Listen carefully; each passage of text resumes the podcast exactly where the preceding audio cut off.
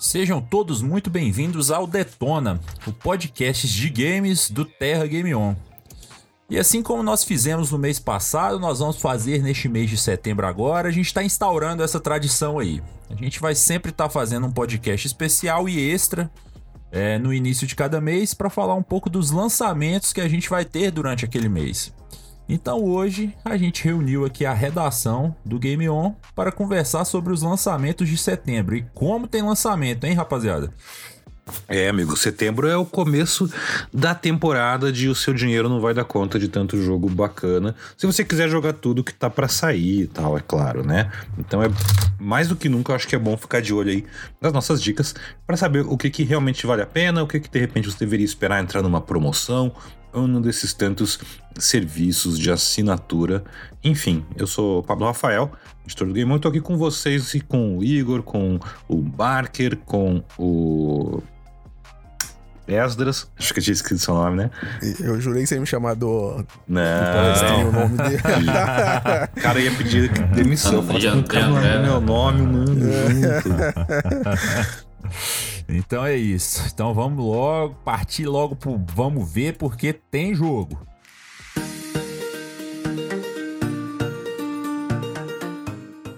Então, só um disclaimerzinho assim no início, a gente sabe que tem o The Last of Us Parte 1 Remake, a gente sabe. Só que ele em específico a gente vai ter um podcast para falar só dele.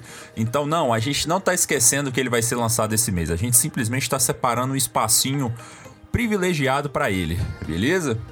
Então é isso. Ô Esdras, vamos conversar com você. O que, que você, assim, desses lançamentos aí do mês de setembro, o que que tá te chamando a atenção? O que que você quer testar, pelo menos? Salve, galera, tudo bem? É, então, o meu destaque vai para Valkyrie Elysium, que sai no, no finalzinho do mês. Deixa eu olhar a data direitinho aqui, mas se eu não me engano, é no dia 28. E ele é um, um, um spin-off de uma série que tava meio adormecida na Square Enix, assim, desde. Acho que eles lançaram um no PSP, assim, bem. Que, bem random. É, eu acho que o último grande foi no final da vida no do Play PS2. 2. É, que era o, o Silmeria. Um jogo que o, derretia o Play 2. É, e ele era desenvolvido pela Triace, né? A, a já quase falecida Triace, que hoje faz jogos só japonês, nem tá localizando o jogo pro ocidente mais. E esse novo não, né? Esse novo faz parte de uma linha, quem tá acompanhando a Square Enix, eles estão além do, dos jogões deles lá, tipo Final Fantasy, Dragon Quest, etc.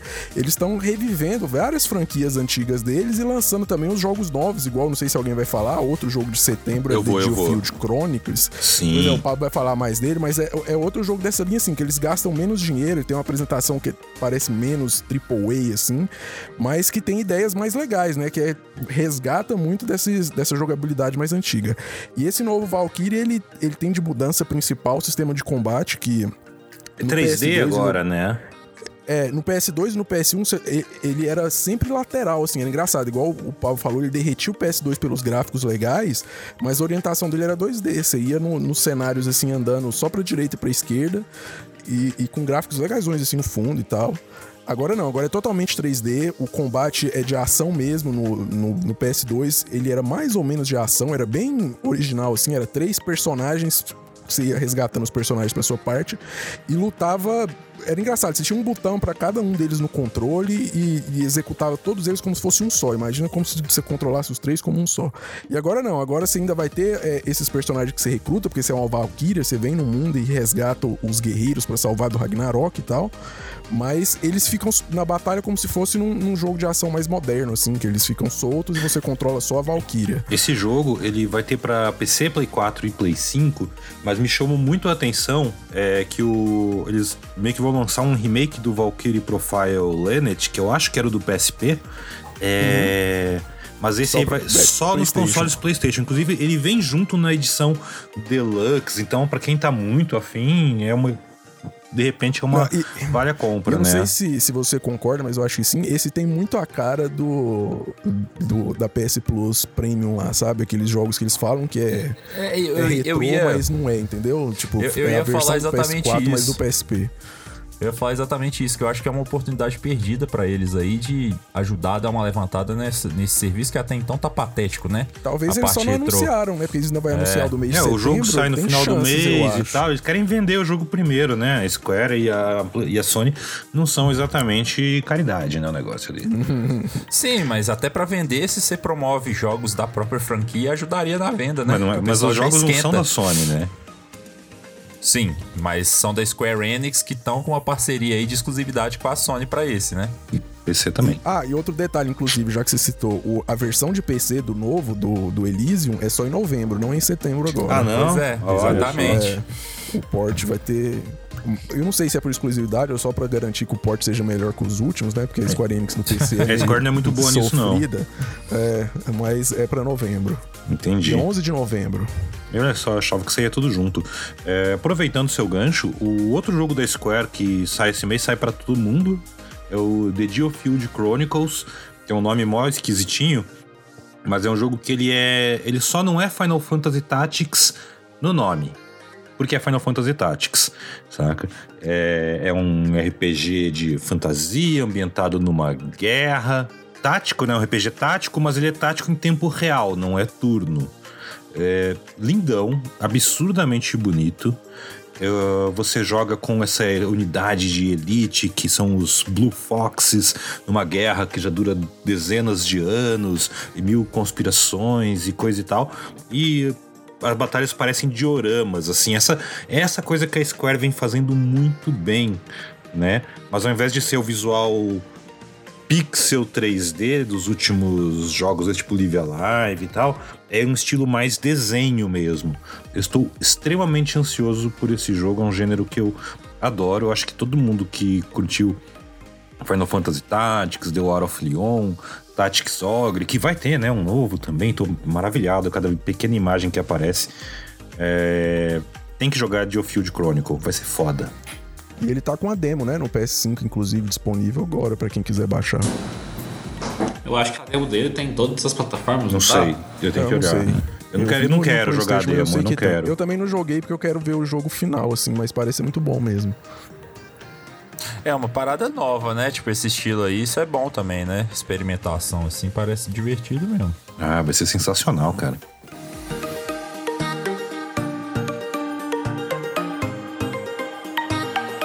Você, Pablão, só vai destacar o Geofield Chronicles mesmo? Cara, fora ele, tem um joguinho que eu tô muito afim. É, vou falar rapidíssimo de dois jogos. A versão completa do Grounded que sai agora e tal. O jogo já tá em Early Access faz um tempão, né? É aquele survival é, de, da Obsidian, onde você, tipo, uma criança. Você é literalmente uma criança que foi encolhida e tem que sobreviver no quintal e tal. É um jogo maneiro. É, mas além dele, tem um joguinho indie que eu tô muito de olho, que é o Serial Cleaners. Serial Cleaners, vocês devem se lembrar. O nome já me ganhou. É, porque assim, você. É um, é um jogo onde você joga com um de vários, na real, é, faxineiros na Nova York dos anos 90. Você não é um faxineiro normal, não. Você é um faxineiro da máfia. Seu trabalho é limpar a cena do crime depois das tretas que os caras fazem e tal. E ele tem toda uma narrativa muito louca, o visual é muito bonitinho.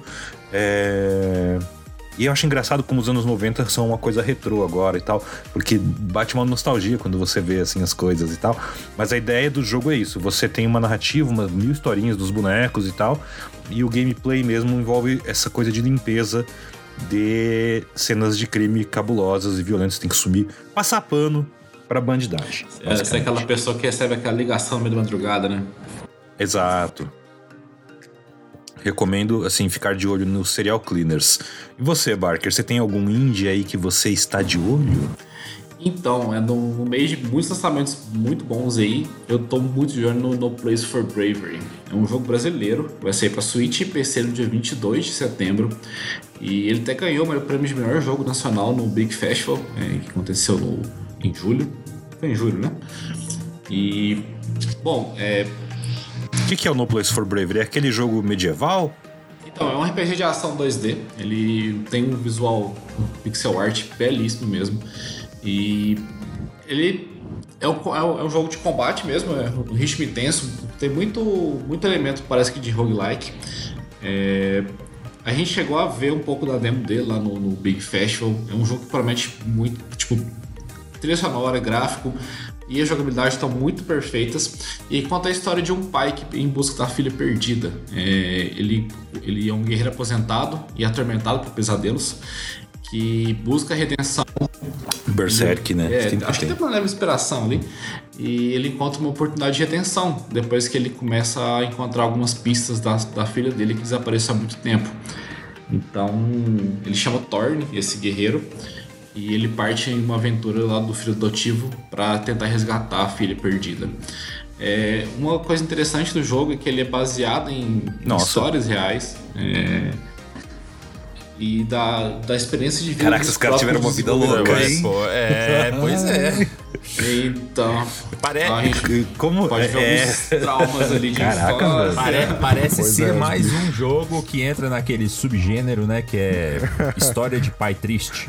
Muito, Exato. né? É, é, eu tô vendo aqui o trailer. Eu, eu lembro desse jogo realmente. Eu não lembro se ele tava exposto Tava, pra, tava, pra ele tava. teste, pra teste. Sim, estava. pra- Ele ficava na, no, Tava, no né? Big, né? Justamente na área da- dos jogos que estavam concorrendo à premiação. Concor- Ah, Você sim, jogava sim. lá e votava nele e tal. Tinha ele tinha um É. jogo meio um adventure cyberpunk maravilhoso, também brasileiro, que estava é. juntinho dele e tal.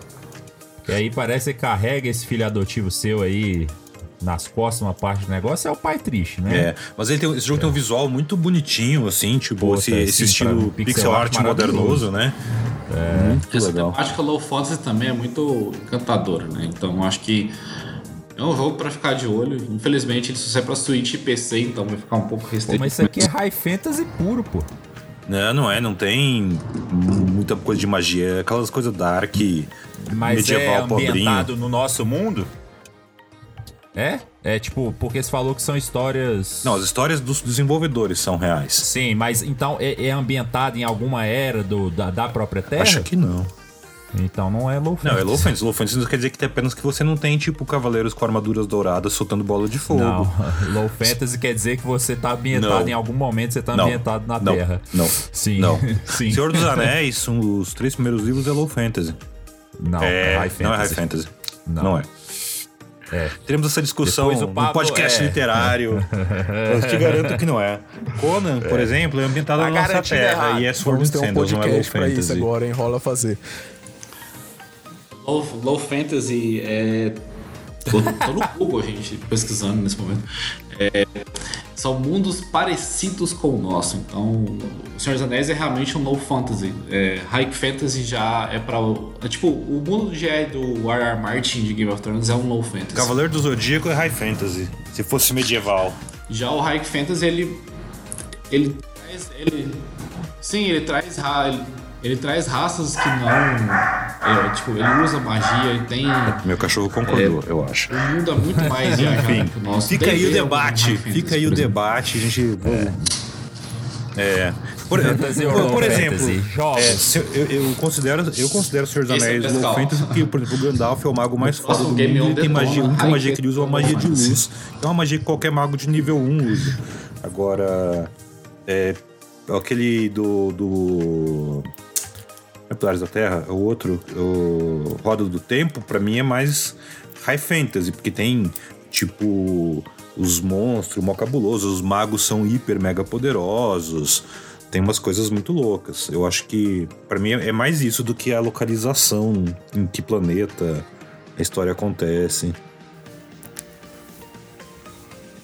Eu vou confessar que eu, nesses nomes de subgênero, assim, eu sou muito, muito leigo, assim. Eu, por exemplo, eu sei, tipo assim, steampunk, cyberpunk e medieval, tá ligado? Mas quando vai pra... Eu, eu- eu vou sei jogar lá, só pra fantasy, descobrir. high fantasy Pô, e essas variações de futuro depois também, eu fico perdido. É, Aí a gente tem, você que tava falando de Switch, Barker, a gente tem Splatoon 3, né, Splatoon, também né? esse mês. Que parece divertido, ele tem um modo história, eu fiquei surpreso com isso.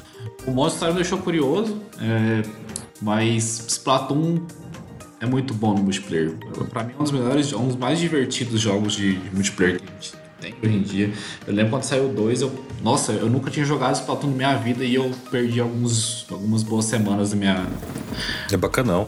É, tem uma demo É dele muito disponível divertido. ainda, ou era um beta, eu não lembro, mas tinha alguma coisa assim rolando no Switch uns dias atrás.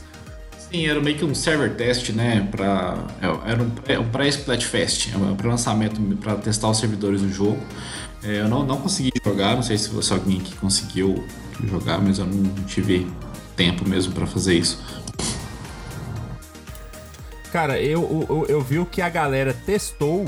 Eu vi a galera bastante feliz com o resultado. Eu, particularmente, não tenho nem Switch. É um, um console elitista.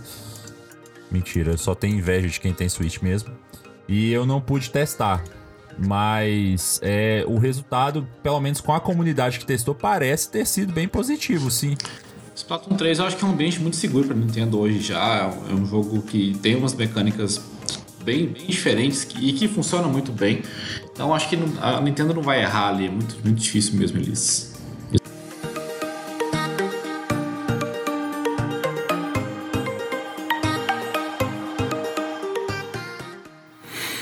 E aí eu acho que a gente nos sobra um jogo, né? Já que The Last of Us chega aí no comecinho do mês, a gente vai falar dele em mais detalhe, como o Igor disse, num podcast aí com convidados, mil coisas e tal, só pra falar de The Last of Us Parte 1.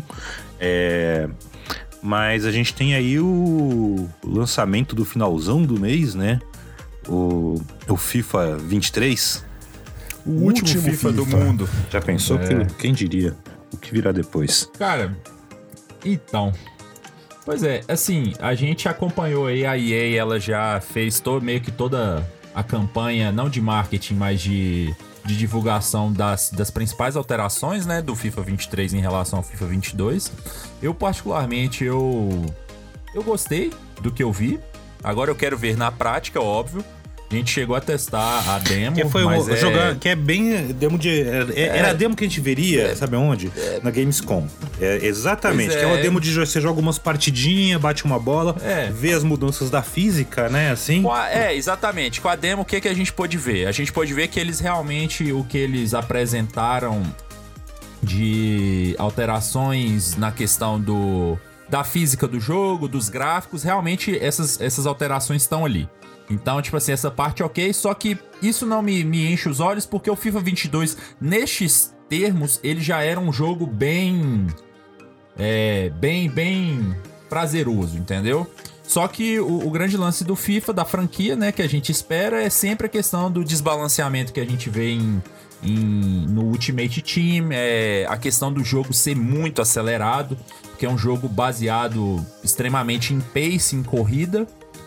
E e essas coisas eles prometeram atacar, né?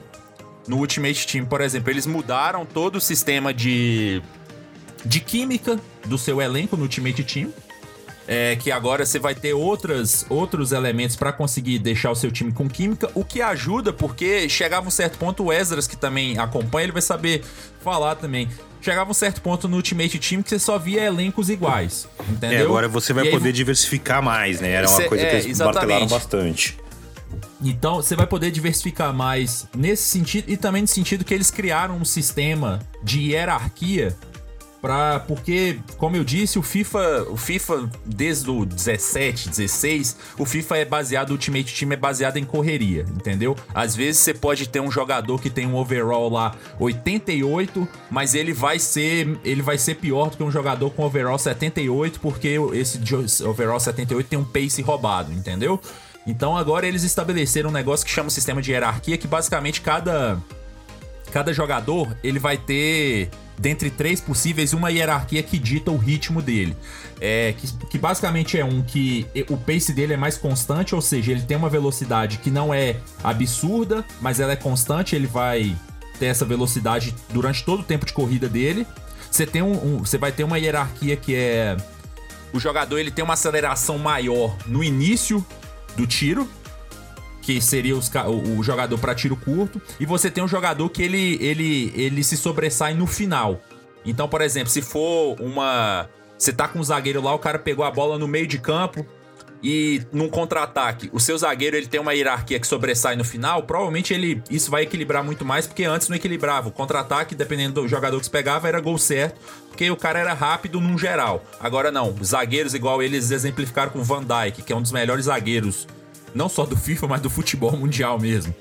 E o, o, a hierarquia de aceleração dele é uma que prevalece no final. No final ele consegue dar um boost maior para alcançar, entendeu?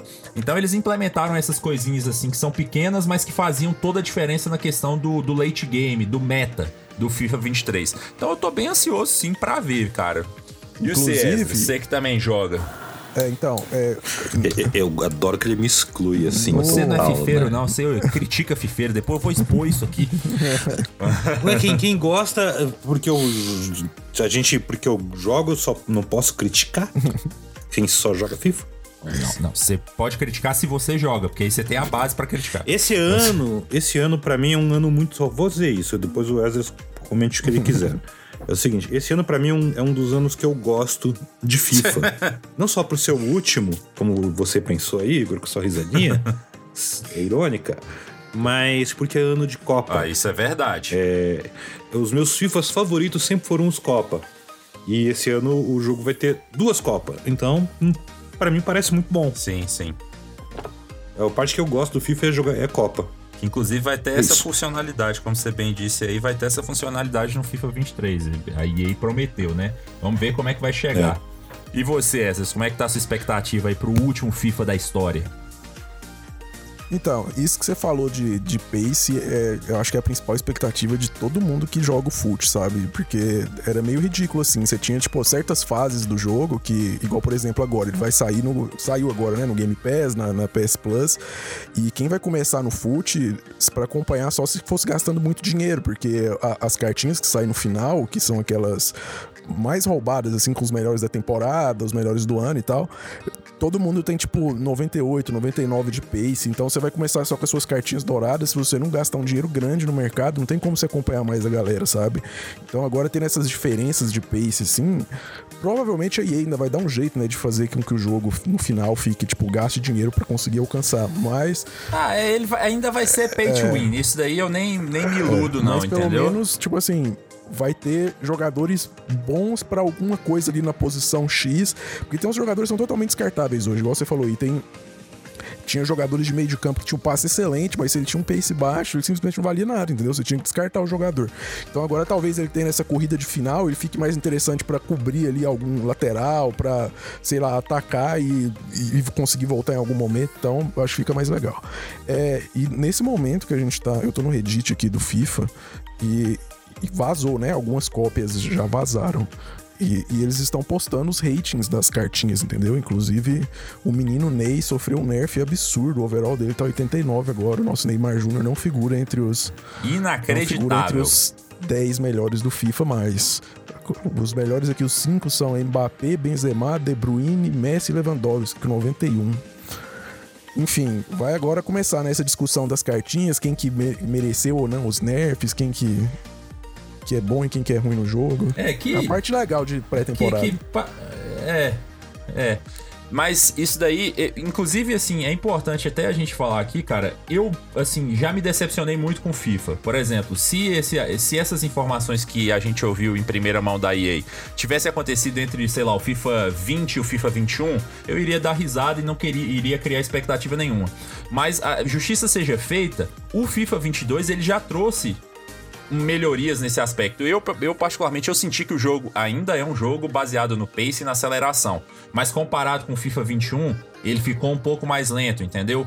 É, a questão do Hypermotion realmente deu um tom de realidade muito bom. Tipo assim, coisas pequenas e tudo mais que agregam na, na é, imersão do jogo. Então eu realmente tô com expectativa, tô dando esse voto de confiança aí para que a EA vai fazer bonito no último jogo FIFA dela, né? É, e na real, se a gente for pensar, acho que, tipo assim, FIFA chegou no. Não sei se no ápice dele, mas tem pouca coisa mesmo pra melhorar. Eu acho que é mais conteúdo, às vezes melhorar uma coisa de gráfico aqui e ali. É, mas é eles refinar principalmente coisa de bug, né? A gente teve muito direto, eles quebram goleiro, defesa, Quer dizer, se eles arrumarem isso, tá você quer dizer que, que FIFA pode acabar? FIFA pode acabar, esse pode ser o último. Enquanto a gente, enquanto a gente, FIFA enquanto a auge, gente acabou antes conhece, de- sim, é, exatamente. O FIFA, o FIFA vai, Acabou vai de ser virar- igual Antes de virar o Pro Evolution lá, como é que tá agora? é, é o eFootball. É futebol que futebol que chegou já na sua nova Que- que edição e ninguém viu. É, é, é, que inclusive recebeu o seu quinto lançamento, que eu nunca vi um jogo ser lançado tantas vezes. E continua ruim quanto, tanto quanto no primeiro. Você jogou o 23? Eu Joguei. Jesus. É, É, então, e, cara, mas enfim, eu acho que é isso.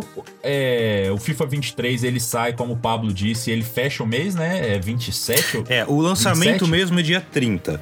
É, É porque 27 pra quem compra a versão mais isso. cara, E, né? e dia 20, mais ou menos, você já vai poder jogar 10 horinhas dele no EA Play. Que tá lá no, no Bom, Game bom. Pass e para as outras plataformas você assina diretamente pelo serviço da EA. Então, tipo, dá pra considerar. É confuso, né? Eu não sei mais dizer que dia que sai esses jogos. Que é o lançamento, né? Sai aí no lançamento final do oficial mês. para todo mundo sai dia 30 de setembro. Vamos Isso. colocar dessa forma. Isso. É, O que quer dizer cara, que FIFA é de. Ares, é isso? Ai, não, não, meu não, Deus. Não, não.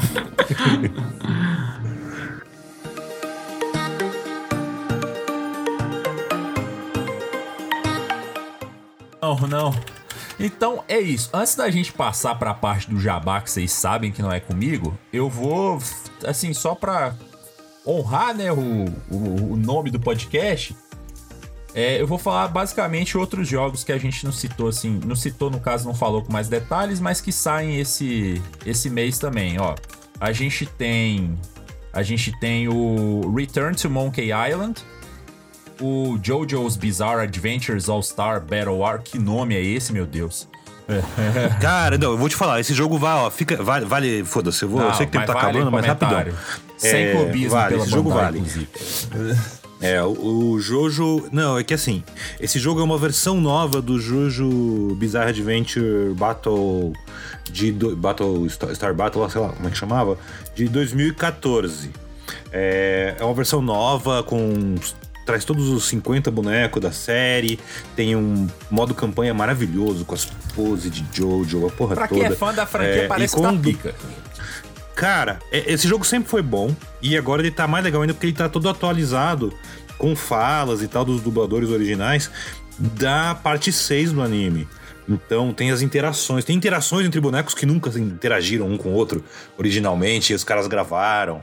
Então, pra quem é fã do anime, pra quem gosta de um bom joguinho de luta, é, meu, vai de olho fechado, vai ser massa. Então é isso. Além do Jojo, a gente tem Lego Brawls, Made in Abyss, Binary Star Falling to Dar- Darkness, Tenten, não aquela personagem do Naruto, mas só esse nome aí com M mesmo, Steel Rising, Pokémon Wannabe. Steel Rising, NBA 2K23, é, Little Orpheus, Metal Hellsinger. Esse jogo, inclusive, ele ganhou um monte daqueles prêmios que tava rolando na Gamescom presencial. Ah, eu testei e é, não ele, gostei não. inclusive, Porque eu, eu não tenho É, ritmo ele ganhou, isso, inclusive, não como dá. o mais aguardado de, de PC. É, lá na Gamescom, né? É, Wayward Strand, o Return to Monkey Island, já falamos. Hard, Spa- Hard Space Chip Breaker, Jack Move, Solstice, é, Roco Life, The Legend of Heroes Trace from Zero. E é isso, rapaziada. Se a gente esqueceu algum aí, a gente pede desculpa, mas com certeza. Com certeza esquecemos, tem muita coisa. É, e- ainda Tem a tem. chegada de, tem a chegada de tudo É, nas plataformas. na verdade, muito bom que o Barker trouxe isso, jogou porque a gente ainda, tem alguns só- que vão que vai rolar isso daí, como o próprio o próprio Pablo disse do Grounded. Mas a gente tem a Uhum. gente tem do Tunic e eu tinha visto mais um que também Life is Life is Strange, Strange Life is. Strange. Remastered vai chegar pra Switch, isso exatamente.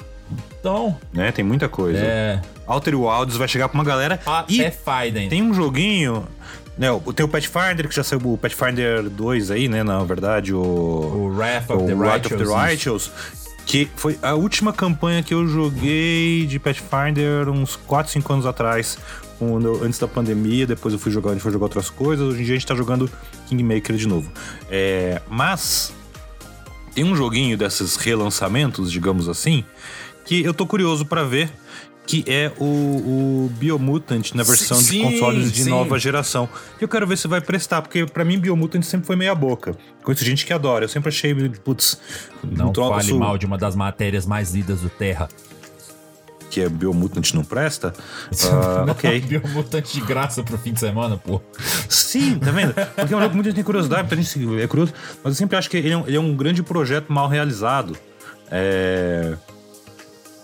Porque eu não sei se o projeto dos caras queria muita coisa, eu não sei se os, e as máquinas não davam conta, se o time não dava conta do que estava fazendo, eu não sei. Eu sei que eu achei ele um jogo bem marromenos. E eu tô curioso para ver se na nova geração ele me encanta, como ele não me encantou na primeira vez.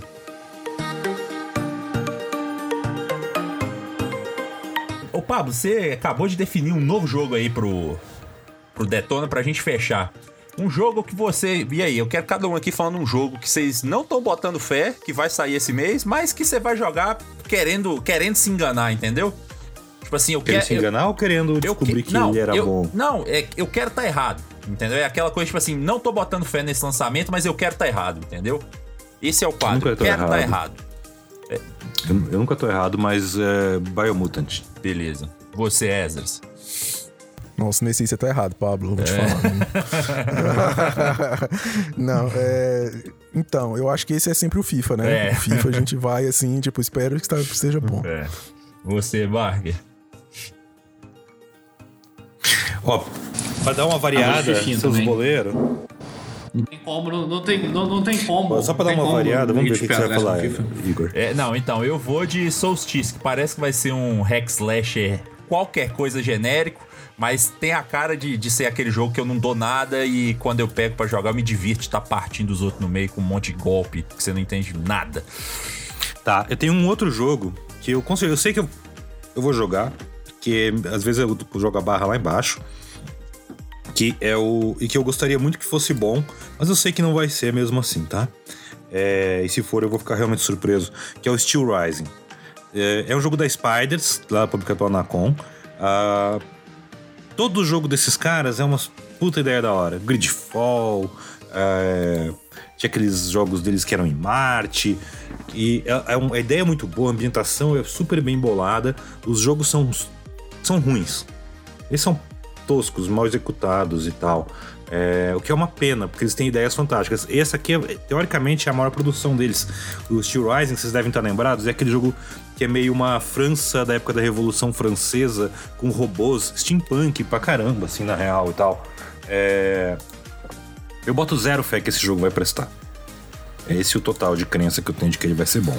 Mas. Mas às vezes expectativa Gostaria baixa que é o segredo, fosse. pô.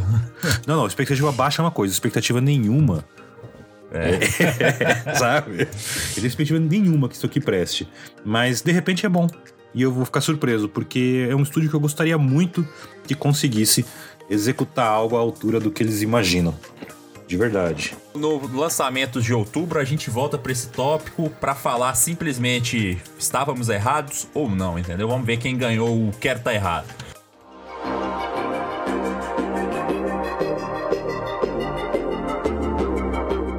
Então, beleza. Esse foi o podcast mais pocketzinho do Detona para falar dos lançamentos de setembro. É, novamente, a gente reforça que isso é uma coisa que a gente quer manter de padrão. Então, outubro a gente fez de, de, de julho.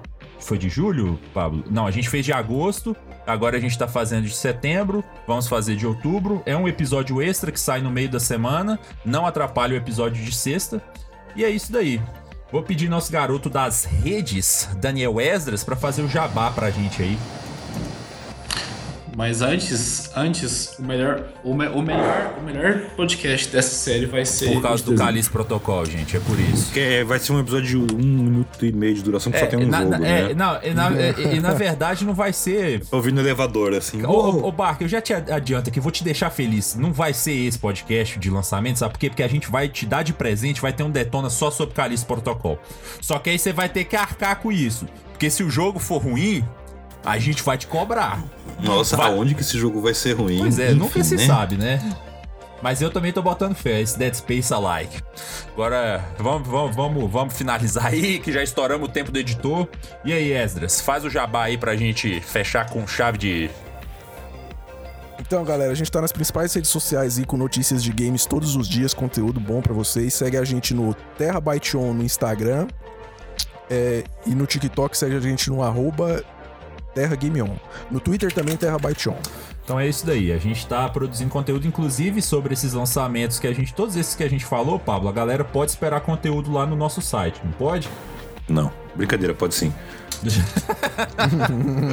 cara ajudando, né? O site terra.com.br barra Game On. A gente vai estar tá falando sobre todos esses lançamentos aí. E é isso. Não esquece de seguir aí o Detona no agregador de podcasts que você utiliza. A gente está no Deezer, no Spotify, Apple Podcasts, Google Podcasts. Se você quiser que a gente entre em algum outro, só é só entrar em contato também, sem problema. Então é isso, galera. Valeu e até a próxima. Valeu. Valeu.